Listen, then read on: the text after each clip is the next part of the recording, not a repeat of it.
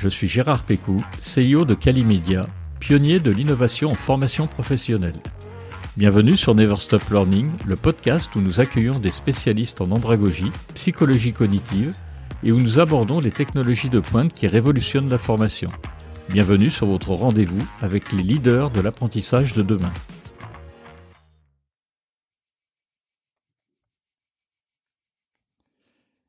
Bonjour et bienvenue à tous nos auditeurs.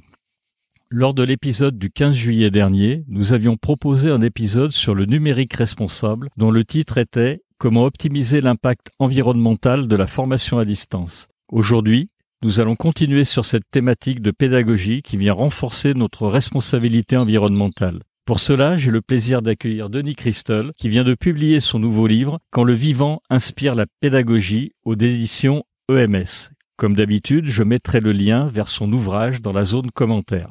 Dans un monde confronté à des défis climatiques, écologiques et sociétaux, Denis Christol nous invite à repenser notre approche de la pédagogie.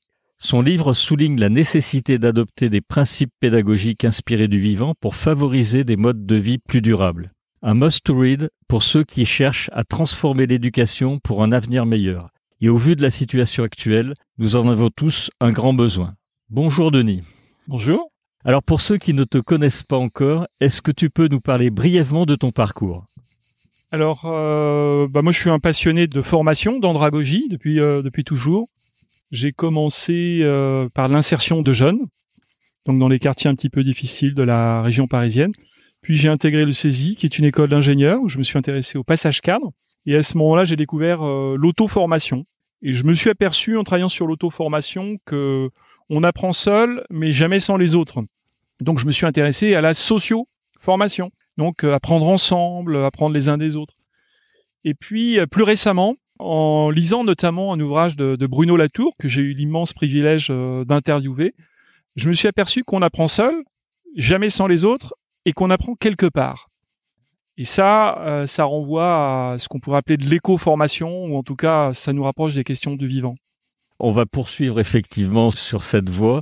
Alors aujourd'hui, on a la chance d'être dans un superbe endroit euh, en Occitanie, sur les plateaux du Haut-Languedoc, au milieu des vergers et accompagné par le chant des cigales. Alors je ne sais pas si on arrivera à les entendre, mais on a, nous on les entend en tous les cas au moment où, où on enregistre.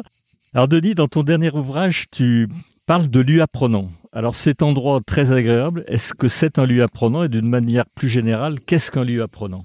Alors c'est vrai que moi je suis très sensible aux, espaces, aux lieux, aux milieux, aux environnements, et en particulier à leur euh, puissance d'inspiration. Quand tu lis les travaux d'Augustin Berck, qui est un, géographe, tu vois la distinction qu'il opère entre l'environnement et le milieu. L'environnement est pensé en extériorité de, de soi. C'est quelque chose sur lequel l'humain a prise, qu'il a envie de dominer. Alors que le milieu est comme un, un pli de soi avec l'extérieur, comme un enveloppement mutuel. Et le milieu, c'est quelque chose qui nous compose et que nous composons. Quand on écoute euh, Bergson, l'humain est coextensif au vivant, c'est-à-dire qu'il fabrique en même temps son milieu qu'il est fabriqué par son milieu. Et donc pour en revenir au lieu apprenant, le lieu, c'est une particularisation du milieu. C'est un moment euh, singulier du milieu. Alors pour définir un lieu d'apprenants, déjà une grande prudence, puisqu'on a eu euh, les vacances apprenantes, euh, les équipes apprenantes, les organisations apprenantes, et maintenant les territoires apprenants. Vrai. Et maintenant on parle du lieu apprenant. Donc pourquoi pas? Mais je rappellerai un petit peu le malade imaginaire de Molière qui disait l'opium, euh, il nous endort parce qu'il a des vertus dormitives. Donc ça n'est pas parce que tu qualifies quelque chose d'apprenant que cette chose est apprenante. C'est pas un attribut euh, qu'on colle, une étiquette qu'on colle et tout d'un coup la chose est apprenante. Je pense que c'est plutôt le regard singulier que l'individu porte sur le lieu qui rend ce lieu apprenant.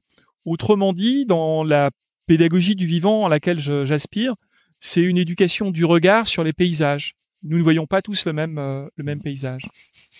Alors, on est dans un superbe endroit. Néanmoins, tu écris dans ton livre que la source de ton village se tarit, qu'une petite rivière voisine est asséchée, que les nappes phréatiques sont à 40% de leur niveau normal, que tes voisins creusent des puits de 15 mètres plus profonds pour accéder à l'eau, que la houppe des chênes verts est brûlée par la chaleur et le manque d'eau. Et ce n'est que des exemples parmi tant d'autres. L'action humaine a une telle influence sur la planète que le terme Anthropocène a été inventé pour décrire cette réalité. Est-ce que tu peux nous expliquer le terme Anthropocène?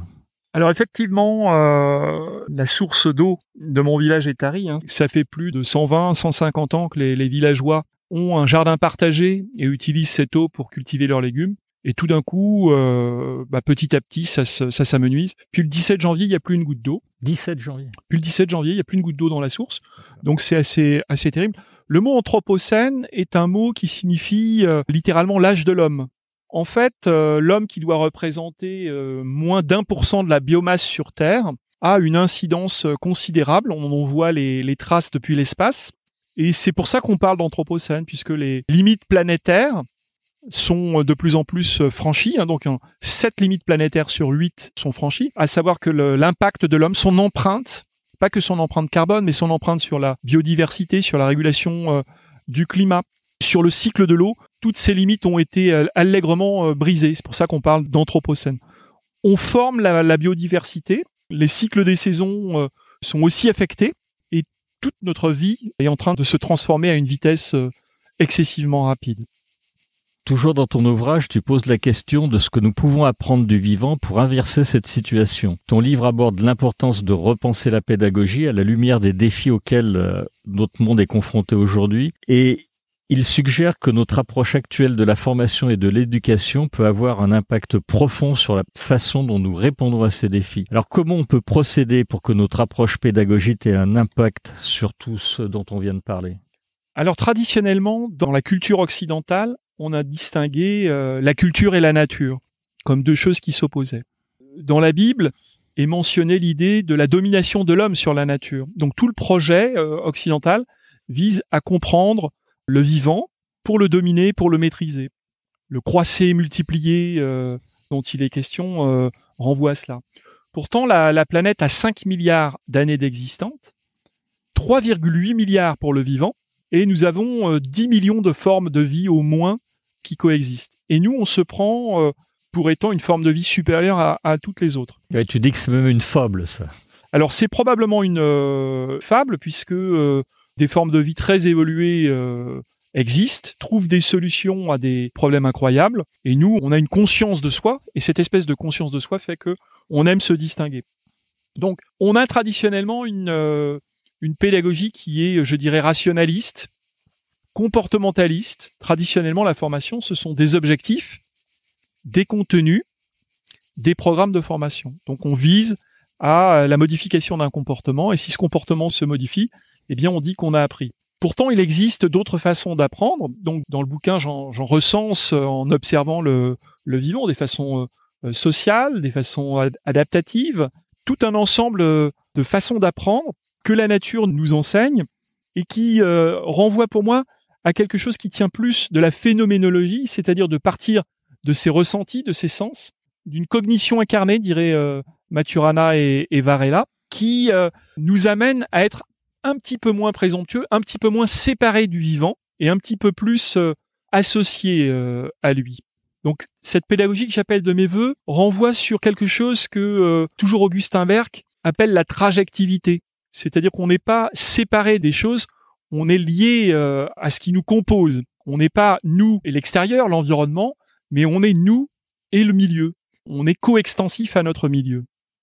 Alors dans ton livre, tu dis que nous ne saurions résoudre les problèmes de demain avec les manières d'apprendre d'hier. On va en reparler euh, tout au long des, autres questions. il y en a une euh, notamment, comment penses-tu que la pédagogie peut influencer le comportement humain pour qu'il se retourne plus vers la considération pour le vivant plutôt que vers le matérialisme? Alors typiquement, euh, on a une vision utilitariste de l'apprentissage. On apprend toujours pour augmenter ses savoirs, progresser dans sa carrière, accumuler plus de biens. Donc ça, c'est la vision traditionnelle de l'apprentissage. Et donc ce savoir vient euh, rapidement à obsolescence, c'est-à-dire qu'un savoir en chasse euh, un autre. Je pense qu'une pédagogie euh, régénérative serait une pédagogie qui s'appuie sur les principes du vivant, c'est-à-dire de considérer qu'il y a de l'abondance, donc déjà d'être dans un partage le plus large possible des savoirs, ensuite qu'il y a de la fécondité, c'est-à-dire les savoirs qui valent sont des savoirs qui permettent d'en construire de nouveaux pas simplement des savoirs stockés et mémorisés, des savoirs thésaurisés et capitalisés sur lesquels on s'appuie euh, pour avoir des avantages compétitifs, mais qui en réalité euh, vont rapidement s'épuiser. Donc des savoirs génératifs, des savoirs féconds, des savoirs qui nous rendent vivants, des savoirs qu'on a envie de partager euh, avec les autres, me semblent être les savoirs dont on a besoin demain. Alors comment penses-tu que les méthodes de formation professionnelle peuvent être transformées pour mieux respecter et refléter les principes du vivant? Je dirais que les, les méthodes d'apprentissage traditionnelles, elles sont souvent basées sur une contrainte de temps. Il faut aller vite, il faut aller à l'essentiel et ça ne répond pas toujours aux, façons d'apprendre des individus qui vont peut-être plus lentement. Mm. Chaque personne va à son rythme, et puis surtout qui met beaucoup plus de sens que euh, ce qui peut être restreint par un objectif pédagogique. Un apprentissage pour un individu, il est intégral. Il embarque euh, du sens, il embarque des contenus, parfois même il embarque de la, de la spiritualité, de l'esthétique. Il y a un jugement esthétique dans le travail qui souvent n'est pas, n'est pas toujours rendu ce que nous renvoie la, nature avec ses formes euh, géométriques, avec ses, avec ses croissances organiques. Peut-être que euh, une méthode pédagogique qui nous aiderait serait une méthode qui prenne plus en considération ce que le psychologue hongrois Miali Miasvili appelle le flow, c'est-à-dire un sentiment de continuité, quelque chose qui coule. Tu vois un peu euh, comme les fleurs qui ne font aucun effort pour éclore. Eh bien, un apprentissage pourrait aller dans cette dans cette dimension de ne pas avoir non plus d'effort à produire. Donc, intégrer de la ludopédagogie, intégrer euh, de la dynamique de groupe, mais prendre le temps que chacun prenne sa place dans le groupe et joue un rôle, que sa place soit reconnue. Probablement également, et ça c'est l'observation des primates qui nous l'enseigne, probablement également être dans une euh, logique restaurative et pas uniquement une logique de compétition. C'est-à-dire que quoi qu'il se passe, chacun a sa place dans le groupe. Donc c'est très éloigné des systèmes de notes, d'évaluation, de sanctions qui euh, nous renvoie à une, euh, une partie compétitive. Kropotkin, qui est un, un, prince anarchiste russe, à peu près en même temps que Darwin fait ses études sur toute sa théorie de l'adaptation, d'une certaine façon, lui, il observe des milieux qui sont des milieux froids. Il va en Sibérie, il observe des milieux froids. Et alors que l'un décrit ce qu'on appellera la loi de la jungle, lui, il décrit une loi de l'entraide. Donc il y a dans la nature des, leçons à, tirer, des pédagogies coopératives à renforcer qui vont nous permettre de faire circuler la vie dans un groupe humain. Si cette vie circule, eh bien il va y avoir un, sentiment de pouvoir mieux participer au groupe, de pouvoir mieux contribuer au projet de l'entreprise, mieux contribuer au projet social. Donc cette énergie du vivant, elle se niche déjà dans l'intelligence collective et la fluidité de l'interaction avec les autres. Alors, je vais te poser une question. On va quitter euh, peut-être euh, une ou deux minutes, le, non pas l'andragogie, mais les entreprises, pour aller plus vers les écoles, les universités ou les autres institutions d'enseignement, parce qu'on voit qu'actuellement, on a quand même raté deux, trois trucs au cours des dix ou vingt dernières années. Comment une inspiration du vivant pourrait être mise en œuvre dans justement les écoles, les universités ou les autres institutions d'enseignement pour améliorer tout ça? Alors c'est vraiment les questions d'actualité. Hein. C'est très très fortement débattu actuellement dans les universités. Il y a d'une part quelque chose qui est euh, l'apprentissage par modélisation. On apprend par imitation. Donc déjà, dans les universités, il y a une exemplarité à avoir des administrations comme du corps professoral. Je me souviens, il y a quelques années en arrière, j'étais dans une université et puis il y avait un, chercheur qui faisait des grands discours sur le sujet du développement durable. Mais dès qu'il avait une conférence à New York, un peu prestigieuse. Il prenait son jet et il abandonnait euh, directement son groupe d'étudiants en disant euh, débrouillez-vous, euh, faites un devoir. Bref, que croyaient les étudiants? Le comportement effectif de cet enseignant ou ce qu'il racontait? Je pense que c'est ce qu'il racontait. Donc il y a cet effet de modélisation qui est extrêmement important. On apprend par imitation. Donc organisons des, imitations possibles. Faisons des universités des lieux exemplaires. Peut-être également organisons des expériences du vivant toutes les pratiques euh, issues de la permaculture, euh, du jardin partagé, de l'exploration euh, ou d'itinérance dans des zones autres que des zones urbaines peuvent nous faire prendre conscience du vivant. Là, on est à 50 km de Montpellier. J'indique qu'il y a une source qui est morte, hein, mm. qui est la source de mon village. Mais à Montpellier, on se préoccupe pas de ça. La vie continue, le tramway fonctionne, l'eau coule au robinet. Tout ça, c'est très très éloigné. Donc, il y a vraiment une expérience directe qui va nous permettre d'être touchés. Donc, les universités peuvent probablement organiser des expériences directes et intégrer ces expériences directes à la base d'un ensemble de leur cursus. Ça, je pense que c'est important. Aller au devant, aller voir ce qui se passe dans, dans, la nature. Quand on fait passer à des étudiants euh, un petit test, alors on leur montre 150 marques euh, et logos du commerce, ils arrivent à en reconnaître un paquet, plus de 100. Quand on leur présente une euh, quinzaine de feuilles d'arbres, à tout casser, ils en reconnaissent une douzaine. Donc on voit bien qu'il y a une éducation à faire, qui est aussi de mieux comprendre ce que c'est que le vivant, quelles en sont les formes, et puis euh, comment vit la complexité du monde organique. Donc euh, peut-être organiser un jardin partagé, euh, des ruches, tout type d'activités qui nous mettent déjà en contact. Probablement d'aller s'immerger en forêt. Hein. Les, les, Japonais ont inventé le shirin-yoku, qui est une approche immersive. On se promène avec une forme d'état méditatif, et voilà que on a une, conscience élargie qui grandit. Donc ça, c'est une approche immersive. On peut aussi avoir une approche immersive. Alors l'approche immersive, c'est de laisser le vivant pénétrer en soi. C'est probablement se mettre à observer, à ressentir, à utiliser tout son potentiel euh, émotionnel pour ressentir le, vivant. Et puis il y a une troisième approche qui est héritée euh, des naturistes, on, les appelle les naturiens. Là, c'est une confrontation un peu directe. C'est un peu l'idée du retour à la terre et à de la, à difficulté de voir comment euh, le vivant réagit à nos impulsions. Donc, il y a beaucoup de pistes pour les, les universités, mais la première euh, difficulté, c'est de casser les schémas mentaux et puis de se pencher vers l'extérieur, donc sortir de l'université, retourner voir le monde. La distance moyenne, je sais pas si tu sais ça, la distance moyenne de la nature, entre guillemets nature, par rapport à une, une personne qui vit dans une ville, c'est de l'ordre de 9 kilomètres. je pensais que c'était plus. et, cette distance, n'a cessé d'augmenter. Alors Montpellier est peut-être une ville privilégiée à cet égard, peut-être. mais la plupart des grandes villes, des grandes métropoles, il te faut faire plus de 9 km pour trouver véritablement de la nature euh, un peu sauvage. Alors, on va poursuivre euh, un tout petit peu cette question avec la suivante. Quels sont les principaux défis à relever pour intégrer ces principes inspirés du vivant dans les méthodes pédagogiques actuelles? Alors, tu as un tout petit peu répondu, mais pas tout à fait. D'une part, euh, moi j'aime bien rappeler que la vision de la, formation et de l'ingénierie de formation, elle est portée par le, monde industriel. Donc dans le monde euh, industriel, on avait ce qu'on appelait des ingénieurs. Et ces ingénieurs, on donnait les ingénieurs de formation. Oui. Et l'ingénierie de formation. C'est vrai. Avec cette logique euh, du lien entre la maîtrise euh, d'ouvrage et la maîtrise d'œuvre. C'est vrai. Peut-être que le vivant nous emmène à avoir une, une autre maîtrise. D'une part, une maîtrise d'usage, qui est le, le, bénéficiaire, hein, donc euh, dans le domaine de la formation, le stagiaire. Mais il y a peut-être lieu d'amener une préoccupation pour le vivant beaucoup plus forte. Alors j'aime beaucoup euh, les travaux d'Otto Charmer qui développe la théorie U. Et Otto Charmer nous dit dans toute activité pédagogique, dans toute activité managériale, dans toute activité, pensez à ajouter trois parties prenantes. Les générations futures, le vivant et les exclus. Et quand on on met ça en place, que ce soit dans une pratique de co-développement professionnel, de coaching, de formation managériale, de communication, ça nous amène à subtilement modifier nos façons de penser.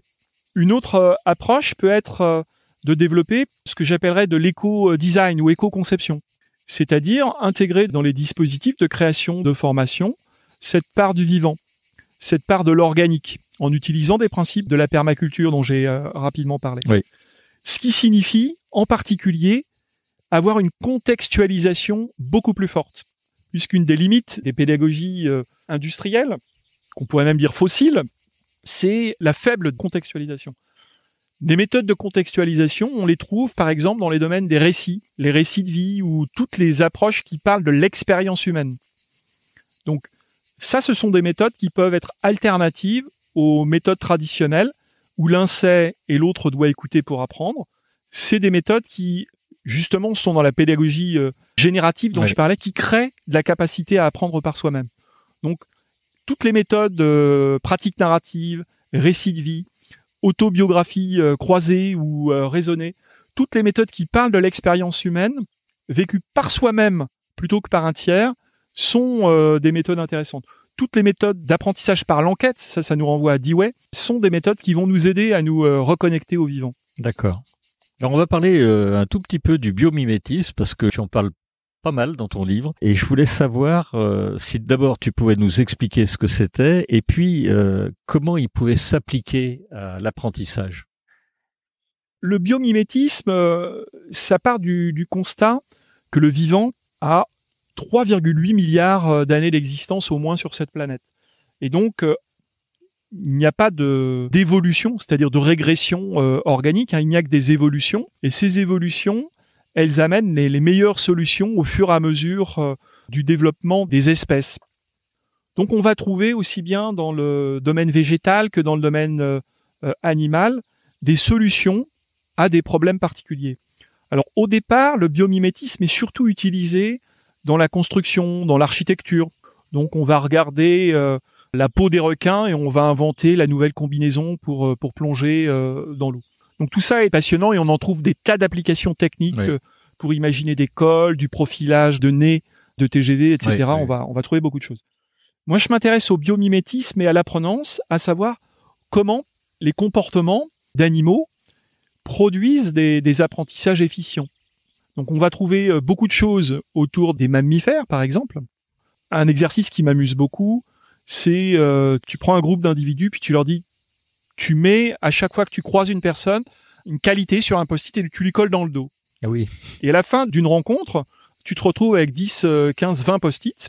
Et ensuite, tu vas les épouiller, un peu comme Fred et singes. C'est-à-dire que tu vas les décoller et puis tu vas regarder toutes ces qualités-là.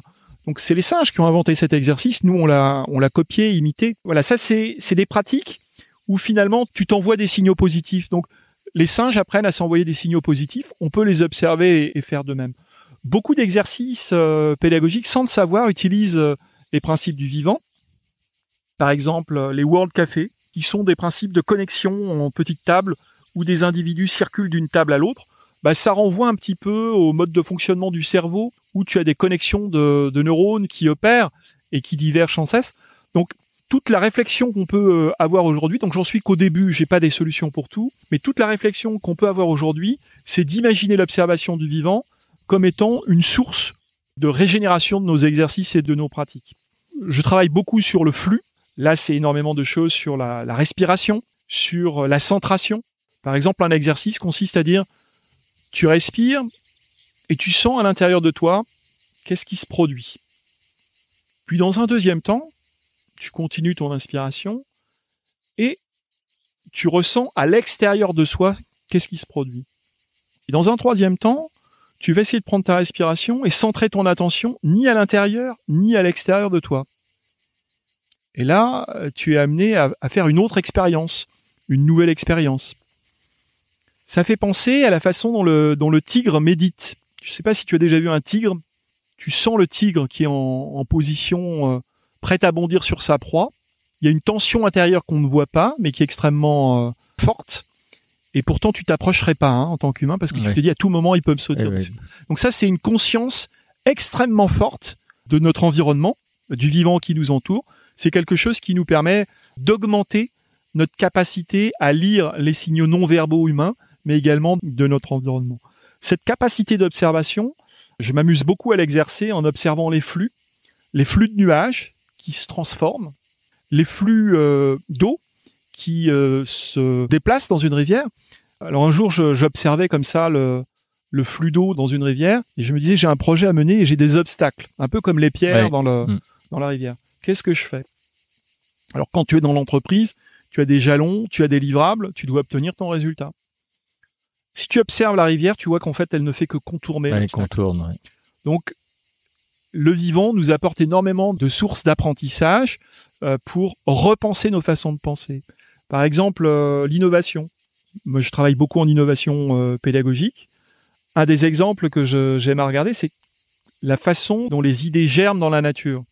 Donc, tu vois euh, différentes façons dont les graines se, se comportent. Tu as celles qui sont emportées par le vent. Et là, tu te dis, bah, pour innover, il faut être porté par le vent. Suivons les courants à la mode dans l'entreprise. Mmh. Tu as celles qui se démultiplient. Donc tu as un arbre qui produit des, milliers de glands ou de, ou de fans qui se posent au sol. Et tu en as quelques-unes qui sortent. Alors pour innover, je me dis, démultiplions les idées. Si j'ai beaucoup beaucoup d'idées, il y en a bien une qui va passer. Oui, ça peut être ça. Voilà. Les arbres fruitiers ont d'autres stratégies. Hein. Ils se, ils s'entourent euh, d'une grosse couche de nourriture, et puis ils vont rouler loin du pommier ou, euh, ou de l'abricotier initial, et puis ils, ils, tombent dans un endroit propice, et là, il va naître un petit arbrisseau. Alors peut-être pour innover, il faut avoir déjà beaucoup de ressources, et une fois que tu as beaucoup de ressources, Ouais, à ce moment-là, tu peux éclore plus facilement. Donc en observant le vivant, tu peux imaginer des stratégies, par exemple ici, euh, d'innovation. Alors effectivement, dans ton livre, tu en parles beaucoup. Il y a beaucoup de références. Alors ça va du virus sur la démultiplication, qui est une stratégie que tu Oui. viens d'évoquer. Tu parles des tardigrades, tu parles de tigres, de lions, des insectes sociaux aussi. Et ça, ça nous ramène peut-être à l'intelligence collective. Tu fais le lien? Alors oui, bien sûr, les insectes sociaux sont très nombreux. J'aime beaucoup observer les insectes sociaux, les abeilles, les fourmis. Pour un essaim d'abeilles de, de 40 000 abeilles, il te faudrait 150 euh, contrôleurs aériens pour euh, réguler le, vol de toutes ces abeilles. Et pourtant, avec des règles simples, elles arrivent à se- à s'auto-organiser. Elles sont toujours euh, à distance les unes des autres et elles filent dans les espaces libres. Du coup, les seins ne se heurtent pas. Donc, tu peux te dire, dans une organisation, pour apprendre, je me tiens à proximité de quelques personnes et je vais là où il y a de l'espace libre. Et de cette façon-là, on s'auto-coordonne. Donc, tu peux avoir quelques règles simples qui permettent de fonctionner. Ça renvoie aussi à, à des pratiques, euh, ce que je te décris, de l'Ubuntu. Tu sais, c'est la doctrine Oui. sociale sud-africaine où euh, je ne peux pas être heureux si les autres, si les euh, ne, le sont ne pas. le sont pas autour de moi. Absolument. Eh ben pareil, je ne peux pas apprendre si les autres n'apprennent pas autour de moi. Donc ça, c'est une règle euh, qu'on peut déduire du vivant également. Alors une grande partie de ton livre est dédiée à l'apprentissage, bien sûr, et on a beaucoup de choses à apprendre à tirer des animaux qui nous entourent. Est-ce que tu peux nous en parler? Tu nous as parlé du tigre, mais qu'est-ce qu'on peut apprendre finalement de l'observation de quelques animaux ou de beaucoup d'animaux? Alors on va pas tous les décrire ici parce que ça serait trop long, mais il y a beaucoup d'exemples dans ton livre. Je vais en prendre un qui me tient à cœur, euh, qui sont les ânes. Pourquoi les ânes? Bah, euh, Bon, je suis en, train d'acheter des ânes et euh, je vais développer une activité autour de la médiation euh, avec des ânes. Euh, les ânes sont des animaux qui sont extrêmement rustiques. Ils sont d'abord issus du désert, donc ils, ils consomment peu d'eau, ils résistent beaucoup à la chaleur. Ce sont des animaux qui sont grégaires, qui ont des, territoires, qui vivent en troupeau, et ils nous apprennent sur la socialité et ce qu'on appelle euh, des ânes têtus, en fait, c'est de la prudence. C'est-à-dire que ils n'ont pas du tout euh, la possibilité dans un désert d'avoir beaucoup d'alternatives. Donc, ils sont extrêmement prudents.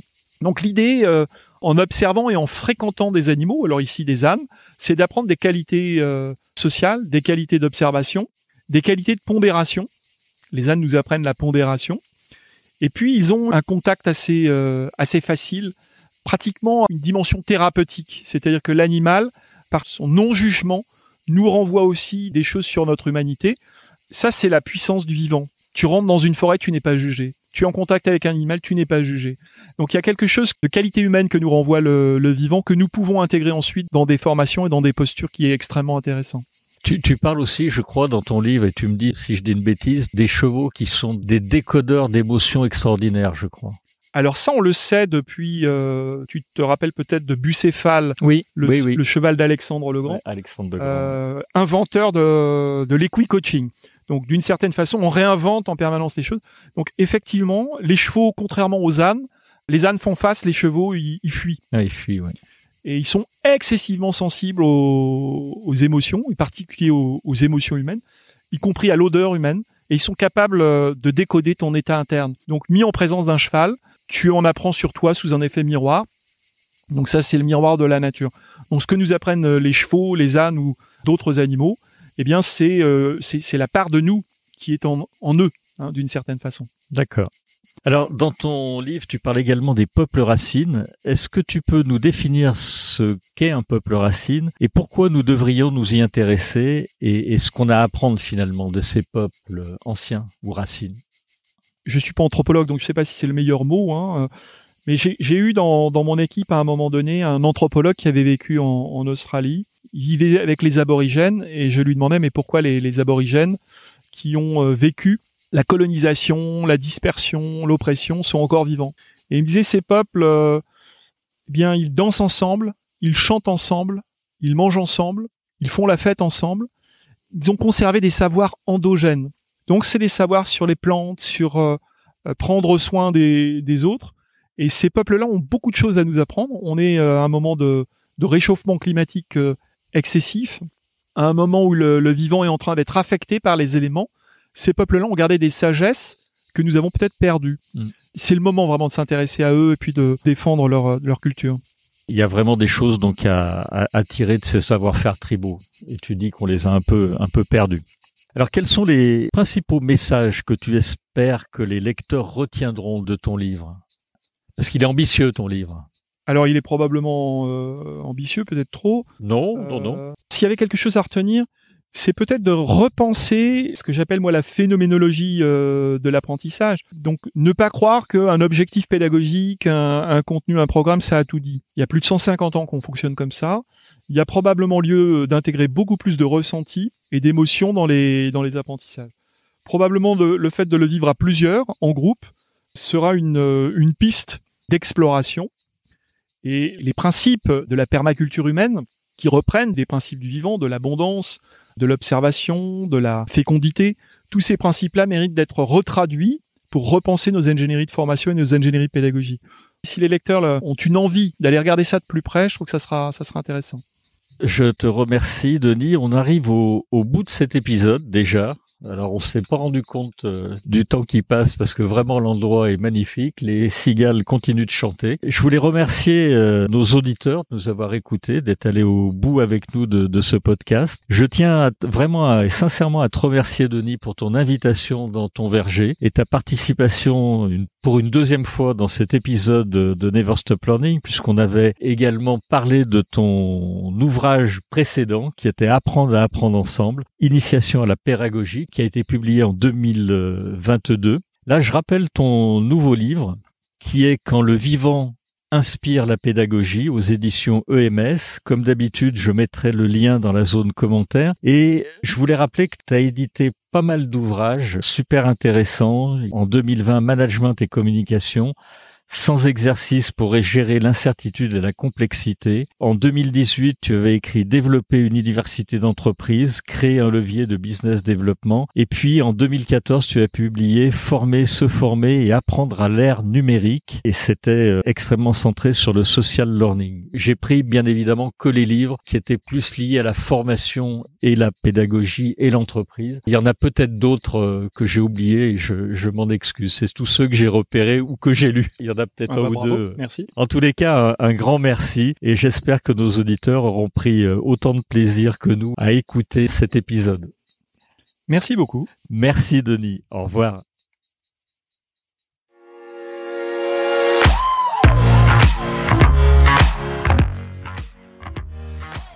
Merci de nous avoir accompagnés jusqu'au bout de cet épisode. Si vous l'avez aimé, partagez l'épisode et laissez-nous une bonne note suivie d'un commentaire pour nous aider à nous propulser dans les classements.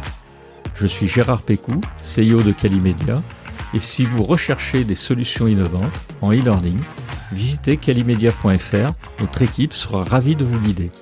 Retrouvez-nous pour le prochain épisode de Never Stop Learning pour qu'ensemble, nous ne cessions jamais d'apprendre.